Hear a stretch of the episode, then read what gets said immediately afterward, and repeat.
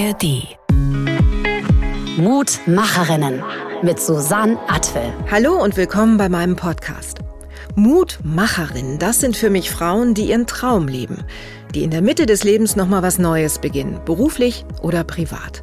Und dabei haben sie oft sowas gehört wie, was, jetzt noch? Bist du sicher? Und sie haben trotzdem gemacht, was sie wollten. Vielleicht hat das auch damit zu tun, dass dann, wenn die Hormone sich verändern, viele Frauen tatsächlich das Gefühl haben, dass sie wieder mehr an sich denken möchten, dass sie jetzt mal dran sind. Aber wie ist das, wenn man mitten in den Wechseljahren nochmal durchstartet? Das wollte ich wissen und habe dafür Frauen in ganz Deutschland besucht, die sich getraut haben. Yvonne kommt aus den USA.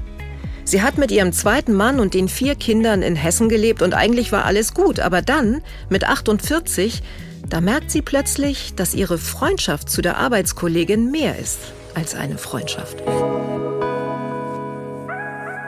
Ich bin heute bei Yvonne Ford in Frankfurt und ich habe eben schon eine kleine Überraschung erleben dürfen, weil ich habe dich besuchte dich ja hier zu Hause, Yvonne, und ich sage vielleicht an dieser Stelle noch mal dazu, dass hier wirklich rings um uns herum oder vor uns, neben uns zumindest, ist eine große Baustelle.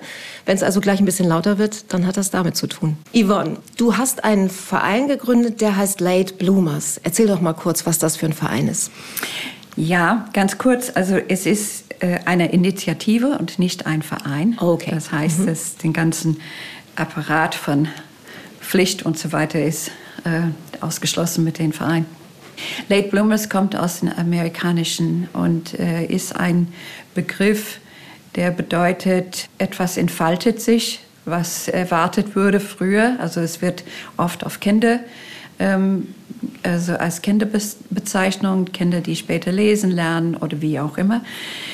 Ja, im Nachhinein bin ich ein bisschen unsicher, ob diesen Begriff die absolut beste ist, weil es ähm, eine Erwartung mit sich bringt, dass etwas früher hätte geschehen müssen.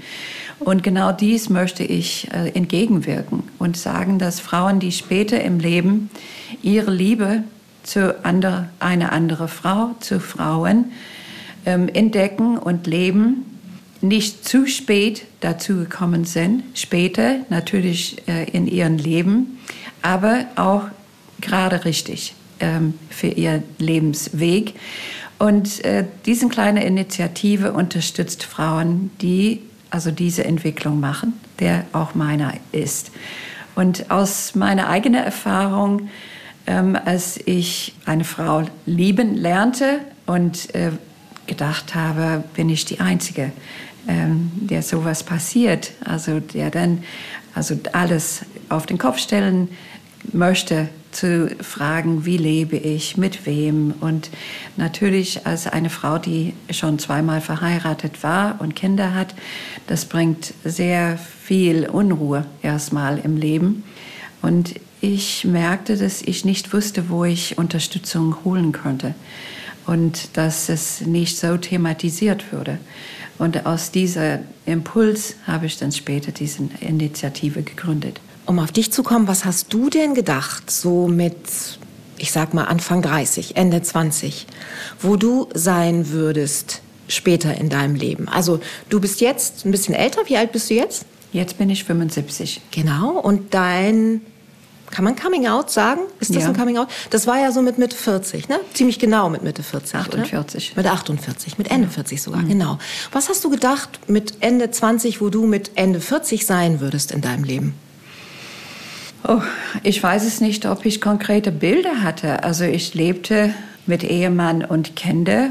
Und äh, da ich aus Amerika hierher gekommen bin, um zunächst mit einer Initiative zu arbeiten, die in ähm, politische Bildung und entwicklungspolitische Themen beschäftigt war, müsste ich erstmal Fuß fassen äh, hier in Deutschland. Also wenn du so willst, das war auch eine große Änderung aus Amerika und Kanada, wo ich gelebt hatte.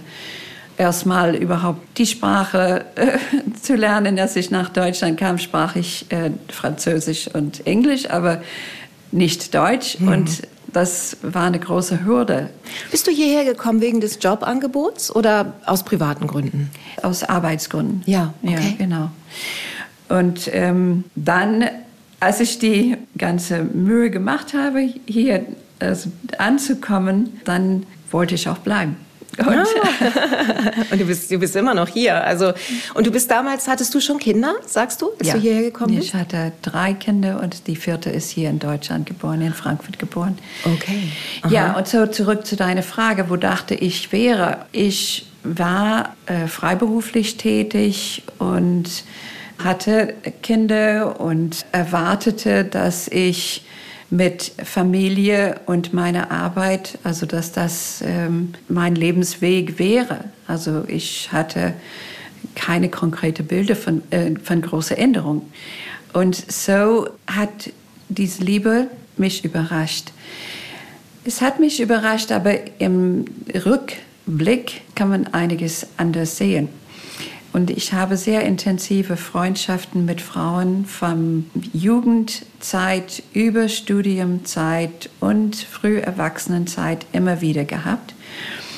Und rückblickend würde ich sagen, diese sehr intensive Freundschaften würde ich bezeichnen als eine prä-lesbische Zeit. Also da war viel äh, beinhaltet in diese tiefe äh, Freundschaften der dann später in der, also ein expliziter Wunsch, mit einer Frau zusammen zu sein, dann eine besondere Entfaltung erfahren hat. Und das höre ich auch von vielen Frauen, die diesen Weg gemacht haben. Also das heißt, viele Frauen, die sich an dich wenden jetzt und an deine ähm, Expertise in dieser Initiative, kann man ja so sagen, ähm, erzählen Ähnliches? Sehr oft. Also dass sie sich in einen Schulkameraden sich verliebt hatten. Und einige in meinem Alter und auch einige Jahre darunter sagen, sie haben keine konkrete Vorbilder. Sie kannten auch keine Lesben. Also das würde, also den, allein den Begriff war lange umstritten oder äh, hat manche Frauen auch Bauchschmerzen bereitet. Sie haben nur gewusst, ich mag diese Freundin so sehr, ich liebe sie, ich möchte Zeit mit ihr verbringen. Und dann haben sie natürlich von der Umwelt erfahren, ach, das ist nur eine Phase, das ist Mädchenschwärmerei, also das wahre Leben ist, einen Partner zu finden und Familie zu gründen und so weiter. Also das höre ich von vielen, dass sie sehr intensive Freundschaften in der Jugend hatten und darüber hinaus und dass die Qualität von ihren Freundschaften auch sehr intensiv war. Lass uns noch mal zu dir zurückkommen. Äh, wenn du sagst, du hattest diese engen Freundschaften schon ganz früh in deinem Leben, würdest du denn auch sagen, dass das damals schon Liebe war?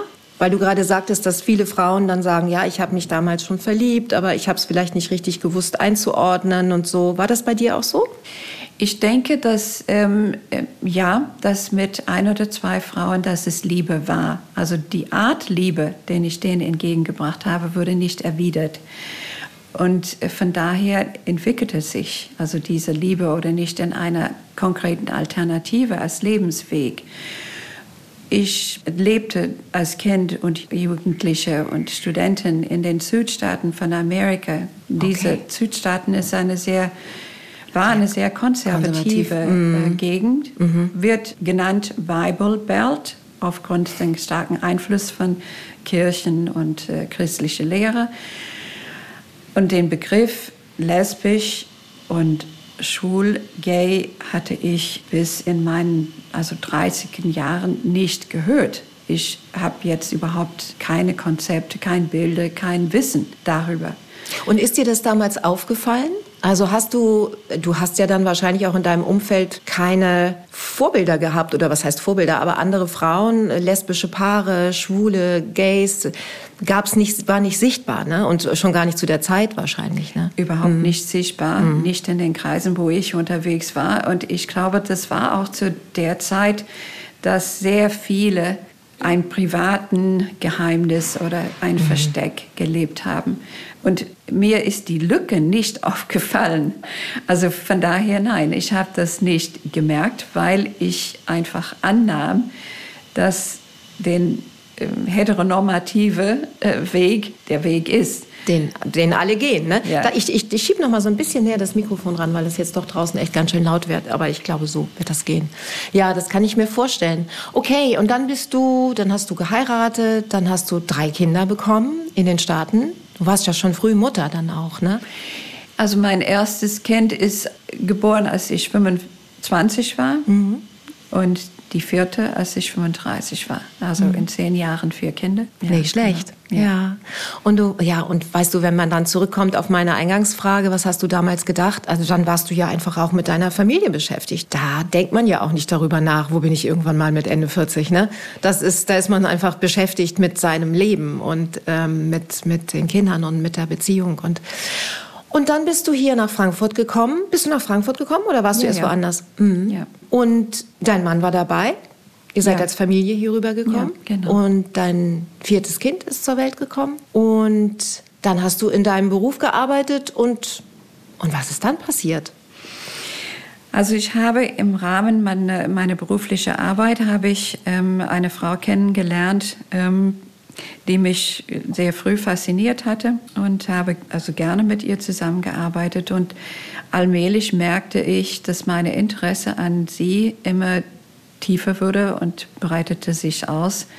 Und ich habe dann ähm, gemerkt, dass, dass meine Vorstellung der Freundschaft oder dass das immer intensiver würde und dass ich gemerkt habe, dass, äh, dass ich diese Frau beginne zu lieben. Und ähm, zunächst dachte ich, das ist eine Freundschaft wie Freundschaften, den ich auch in der Vergangenheit kannte. Aber dann, als ich gemerkt habe, dass, dass es doch mehr ist, meine Vorstellungen, Wünsche davon also mehr sind, es hat mich zunächst verunsichert, weil ich ähm, in zweiter Ehe lebte und meine Kinder waren ähm, in der Schule und hatten gerade, an, also die Älteste, an der Uni angefangen und aus diesem christlichen Hintergrund, den ich allmählich über Jahre kritische würde, trotzdem ähm, hatte ich lange gerungen mit der Frage einer Trennung, einer Scheidung, was ich das, wenn Sie fragen, ob ich mir das hätte vorstellen können,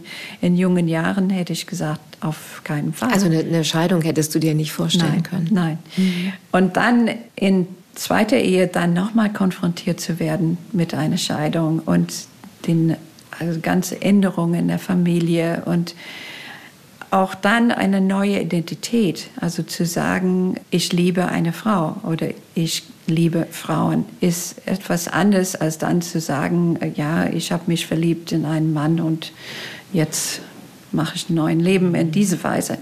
Und da ich verheiratet war und Kinder habe, ist es immer wieder möglich, davon zu sprechen. Und jeder in der Gesellschaft nimmt an, aha, sie ist also Frau und Mutter wie anderen auch. Also es ist eine bewusste Entscheidung, dann zu sagen, aber jetzt liebe ich eine Frau, jetzt lebe ich in einer Frauenbeziehung. Und das ist, was gemeint ist mit Coming Out. Also Coming Out ist ein Erkenntnisprozess für sich selbst. Und dann auch einem Mitteilungsprozess. Also wer soll eingeweiht werden? Mhm. Wer muss es wissen? Und es gibt viele Personen, äh, wo, wo das nicht notwendig ist. Aber ich habe auch gemerkt, dass später, als, als meine Liebe zu dieser Frau sich konsolidiert hat, und dann in Kursen und so weiter an der Uni war ich auch betätigt äh, und ähm, habe ich überlegt, dass es ein, ein Ausweg wäre, nur von meinen Kindern zu sprechen und, und zu wissen, dass sie davon ausgehen, dass ich eine hetero Frau bin. Und habe allmählich die Mut gefasst zu sagen, in Kursen, wo ich länger mit Studierenden zu tun hatte, von meiner Frau zu sprechen oder Freundin zu sprechen, wissend, dass das ein Signal ist, dass das auch wichtig ist für anderen zu wissen mhm. und nicht nur von ähm, Frauen zu hören, die Kinder haben, die mhm. in Ehen leben. Also es ist auch politisch, ne? Ja, das Privat und so knüpft es an diesen alten Satz aus der feministischen 70er Jahre, dass das Persönliche auch politisch mhm. ist. Und ja, so, so, sehe ich das und mhm. erlebe ich das in den Prozess, das Benennen, was für mich wichtig ist. Mhm. Das muss ja jede Frau ähm, für sich selber entscheiden, ne, wann dieser Moment gekommen ist.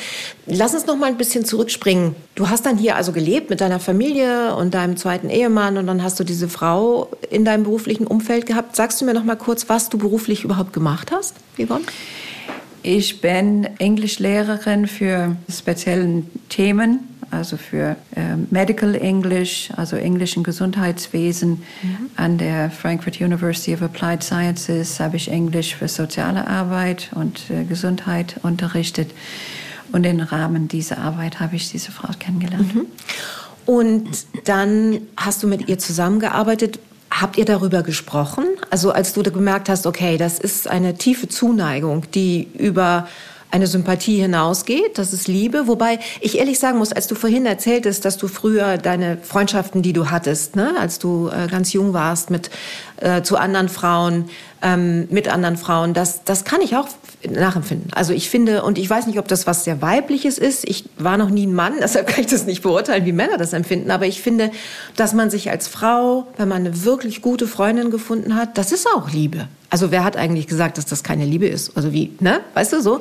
Das ist schon ja, finde ich, wir, also ich kann natürlich nur von mir sprechen, aber das, was du sagtest, das äh, sagt dasselbe ja eigentlich auch aus. Ne? Dass, wenn man so eine enge, enge Verbindung findet, wenn man ein, eine Frau hat in seinem Leben, der man so vertraut und die einem so nahe ist, das ist was sehr, sehr, was super Schönes. Ne?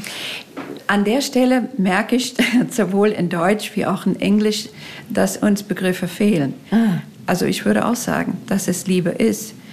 Ähm, es ist vielleicht ähm, in einer Frauenbeziehung, der dann, den ich als lesbisch äh, benennen würde, ist es eine Liebe mit einer umfassenderen äh, Rahmen, also auch äh, beinhaltet auch die, den Wunsch nach Nähe.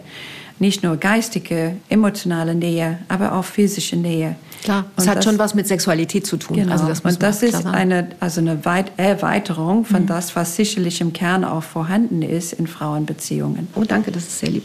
Ich kriege noch ein bisschen Tee nachgeschenkt. Vielen Dank. Ähm, die Frau, die damals in deinem Leben zunehmend wichtiger wurde, die du kennengelernt hast in deinem Beruf. Hat die das auch so empfunden?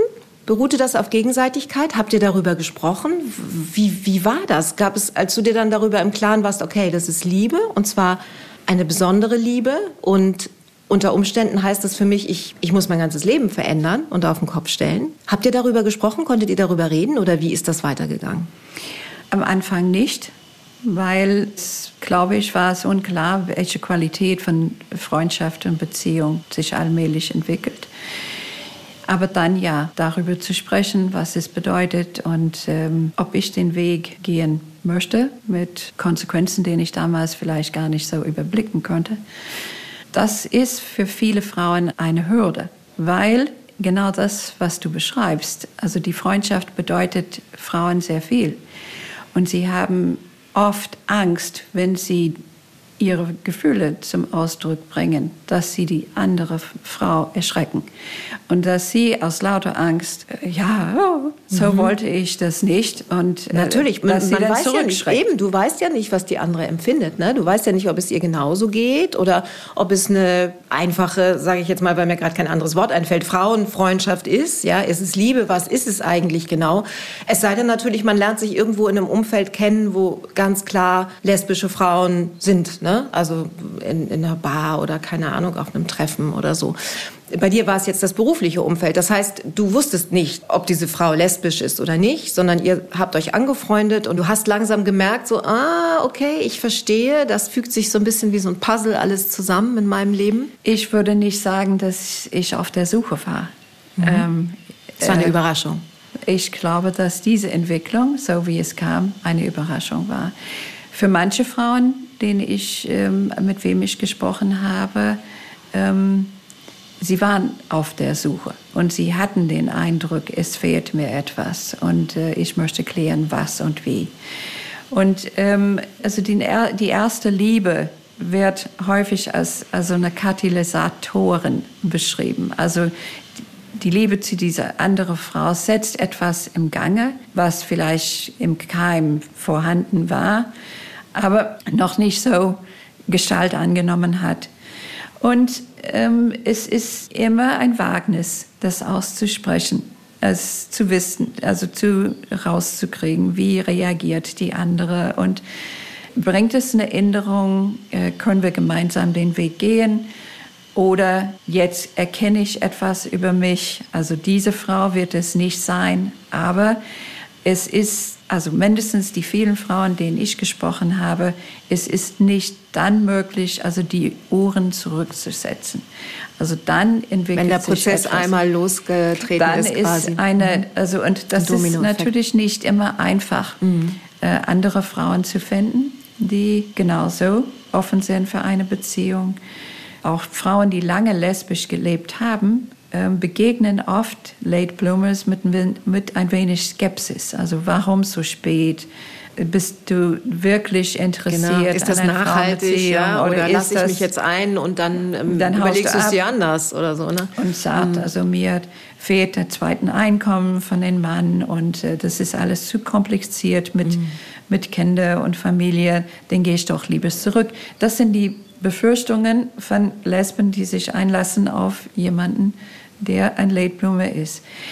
Ähm, in meinen Begegnungen mit vielen Frauen ist das nicht der Fall. Die Frauen erkennen, dass etwas sich verändert hat in ihrem Leben und bleiben auch dabei, auch wenn es eine Phase manchmal von großen Umwälzungen und bis alles wieder ein bisschen in, in ruhigeren Bahnen auch gehen kann. Und bei dir, du hast das dann auch erkannt? Und wie ist das dann gewesen? Dann hast du, habt ihr ein Gespräch geführt und gab es ein Happy End? Es, es gab ein Happy End. Es gab ein Happy End vielleicht anders, als ich das erwartet hätte, wenn ich also Märchen geschrieben hätte. Aber es gab eine Fortentwicklung der Freundschaft und Beziehung, also eine sehr erfreuliche Entwicklung für mich. Ja. Also sie hat nicht reagiert, wie du es befürchtet hast oder wie man es befürchtet in so einem Moment und äh, fand das komisch oder übergriffig, sondern es ging ja wie dir. Und äh, ihr seid dann eine Beziehung eingegangen. Hast du dich dann getrennt? Ja, ich, oh. habe, ich habe mich von meinem Ehemann getrennt. Und also, wie, das meinte ich vorhin, als ich gesagt habe, da ist es oft verbunden mit sehr viel an Unruhe, sowohl für die Kinder, für den Partner, Ehemann. Manche Frauen sagen, also den Partner sagt, wenn du dich verliebt hättest in einen anderen Mann, dann ja. hätte ich gewusst, mhm. wie ich vielleicht kämpfen kann oder ich hätte vielleicht dann eine andere Reaktion. Aber dass du dich verliebst in eine Frau, da, das ist schrecklich. Ähm das ist so eine Machtlosigkeit wahrscheinlich, die ja, die Männer dann empfinden. Ne? Und mh, mm, naja, wenn man versucht, sich da rein zu versetzen, also wenn, das kann man ja irgendwie auch nachvollziehen vielleicht. Also man hat das Gefühl, das ist ein Kontrollverlust. Aber wenn man dann noch mal weiter drüber nachdenkt, dann müsste einem ja klar werden, Liebe ist Liebe. Es ist eigentlich egal, ne? ob es jetzt ein Mann oder eine Frau ist. Ja, aber ich glaube schon, es ist schwer für einen Mann, dem Gefühl unterlegen zu werden, eine Frau gegenüber. Das, was er verkörpert und wie er ist, abgelehnt wird für eine Frau. Also das ist, glaube ich, für Männer erstmal schwer zu begreifen und schwer zu akzeptieren. Wie war das dann für dich mit 48? Bist du diesen Schritt gegangen? Hast, hast deinem Mann gesagt, ich habe mich in eine Frau verliebt, ich liebe Frauen? Und ich möchte diese Ehe beenden. Was war da los? War, also ich gehe davon aus, dass das, hast du ja eben auch schon gesagt, dass es nicht einfach war. Das ist natürlich auch mit vier Kindern und, und ähm, das alles dann umzusetzen. Eine Trennung ist immer schwer. Man schwankt zwischen, war es jetzt richtig oder, oh, was mache ich jetzt? Wie war das für dich dann? Ja, das war eine sehr schwere Zeit. Bis die Trennung und Scheidung erreicht worden ist, vergingen noch ein paar Jahre. Es war eine sehr schwere Zeit. Da habe ich auch psychotherapeutische Hilfe angenommen. Das hat mir sehr geholfen und hat mir auch, auch geholfen, also diese, diese Entwicklung in mein Leben auch zu ankern, auch ein bisschen zu verstehen, ähm, wie das gekommen ist. Und natürlich sind sehr viele Fragen zu klären. Und ähm, diese Phase für, für mich und für jede Frau, die das durchgeht, ist einfach hart. Und es ist hilfreich, Freundinnen zu haben, die zu einem steht. Ich habe erlebt, dass einige Freundinnen das nicht tun könnten, aus welchen Gründen auch immer. Ah, die haben sich dann von dir distanziert? Ja. Also ich weiß es nicht, ob es für sie, also sie wüssten, dass wir auch gute und tiefe Freundschaften hatten und vielleicht mit dem Wissen, dass mhm. ich jetzt mehr will von Frauen, nicht jede Frau, genauso wenig wie jede ja. Frau als etwas von, von jedem Mann will. Ja. Aber ich glaube, für sie war das irgendwie unangenehm, plötzlich äh, irgendwie mitgemeint zu sein oder ich weiß es nicht. Ich kann mhm. das nicht erklären. Aber ich höre das äh, von anderen, dass das nicht ein Einzelfenomen ist. Aber andere Freund, Freundinnen, andere Personen haben, waren auch ganz äh, ja, stabil in ihrer Unterstützung. Und ja, wie so bei, in vielen Krisen im Leben trennt sich da die Spreu vom Weizen. Ne? Und die, die bleiben hinterher, weiß man, auf die kann man bauen. Und es hört ja auch nie auf. Man, man macht ja auch weiter. Freundschaften schließt man ja, ja in seinem Leben. Ja. Also ich glaube, für viele ist das auch ein zusätzlicher Faktor in einer Zeit, wo beste Freundinnen so ähm, nötig sind. Und wenn die beste Freundin dann auch irgendwie kriselt und denkt, ach, das wird mir zu heiß oder sich äh, distanziert, ist das ganz, ganz schwierig. Das wollte ich Zeit. gerade sagen. Das muss doch für dich auch noch zusätzlich krass gewesen sein, ja, auch emotional, nur emotional, weil dann du trennst dich von deinem Partner, du stellst fest, wow, es ist irgendwie ganz anders jetzt. Du hast vier Kinder. Ich meine, den Kindern müssen das ja auch erstmal verstehen, ja, denen muss man das erzählen. Und wie haben denn deine Kinder reagiert darauf?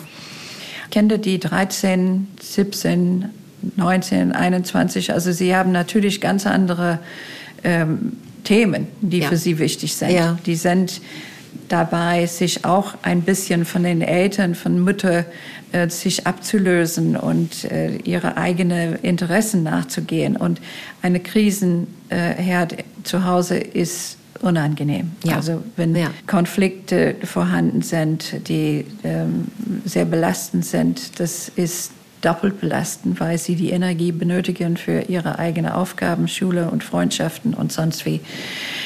Also ich glaube, dass meine Kinder genauso also überrascht waren, wie ich auch. Und zunächst erstmal sich damit arrangieren. Und das haben sie auch getan. Es dauerte eine Zeit und obwohl sie den Prozess nicht so richtig verstehen konnte, warum deine, das also, so ist. Ist es richtig, dass deine Kinder in der Pubertät waren in dieser Zeit? Ja. Mhm und junge Erwachsene, mhm. Pubertät und junge Erwachsene. Das ist vielleicht ein bisschen was anderes, wenn Kinder Vorschulkinder sind mhm. oder Grundschulkinder sind. Da ist es mehr die Frage, wird eine neue Familie mit Mutter, Mutter und Kinder gegründet. Genau, das ist ja auch noch mein dann? Thema. Ne? Mhm. Und mit Kindern, die bereits Teenagers und junge Erwachsene sind oder an der Uni sind, das ist nicht so Mutter, Mutter, Kinder, also es ist einfach das Erkennen, dass die Mutter ein eigenes Leben in Beziehungswahl hat und auch, dass die ihre Wege auch gehen. Also da ist eine ganz andere Dynamik. Und das beeinflusst durch Alter von Kinder und Alter. Würdest du sagen, dass das dann auch ein Vorteil sein kann, wenn man Late Bloomer ist und dann Kinder hat und die schon etwas älter sind? Vielleicht, ja. Also weil das ist vielleicht überhaupt, also dein Thema jetzt mit, ähm, also die Wechseljahren, es ist nicht abgeschlossen, aber Frauen sind an der Stelle 48 bis Mitte 50 sind ein wenig freier.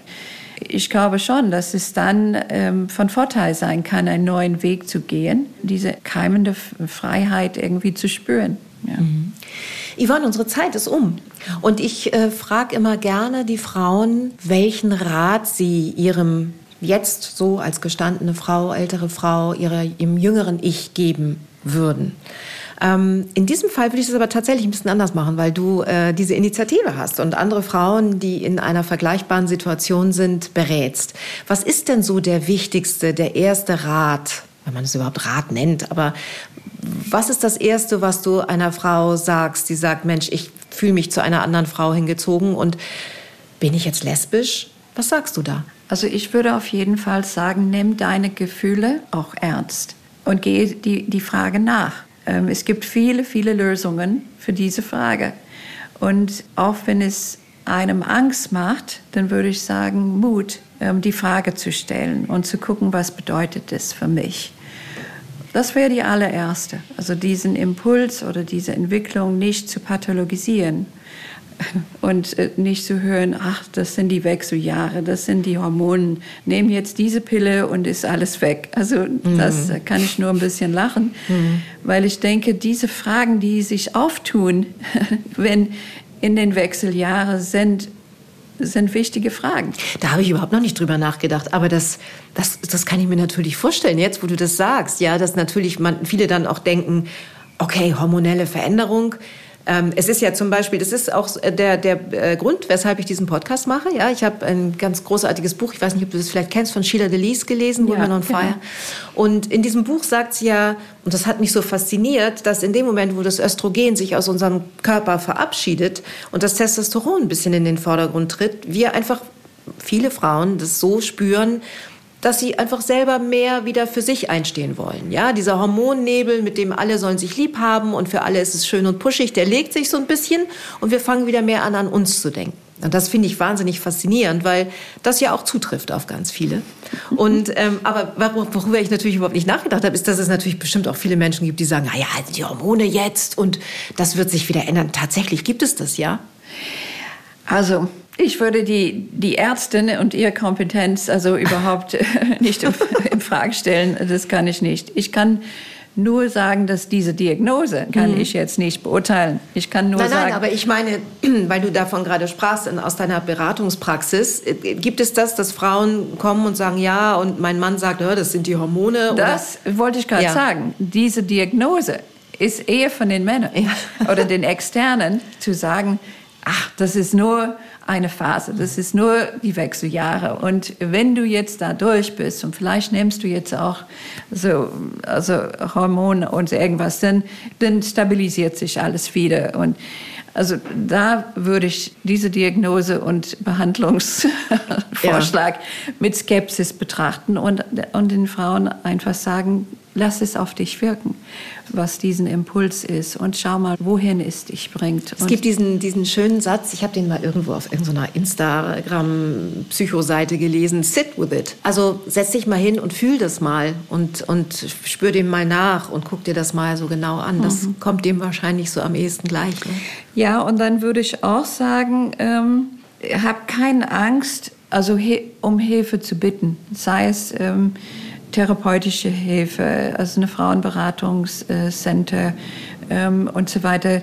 Also guck, dass das ausgesprochen wird und dass jemand anders mit dir das anschauen kann. Wohin geht mein Weg und was bedeutet das für mich? Also dass, ähm, dass es äh, nicht alleine ähm, zu machen. Du musst da nicht alleine durch. Mhm. Ich danke dir. Danke, Yvonne, für dieses tolle, offene, ehrliche und inspirierende Gespräch. Vielen Dank. Sehr gerne. Mutmacherinnen. Ein Podcast vom Hessischen Rundfunk. Wenn aus Freundschaft mehr wird, Liebe. Das gibt's häufiger. Egal, ob man sich dann plötzlich zum eigenen Geschlecht hingezogen fühlt oder nicht. Es ist eine knifflige Sache, kann aber durchaus glücklich enden. Ein anderes Beispiel könnt ihr in meinem Podcast-Tipp hören, auch hier in der ARD Audiothek zu finden. Beziehungen, wenn aus Freundschaft Liebe wird, ist aus der Reihe Eine Stunde Liebe von Deutschlandfunk Nova.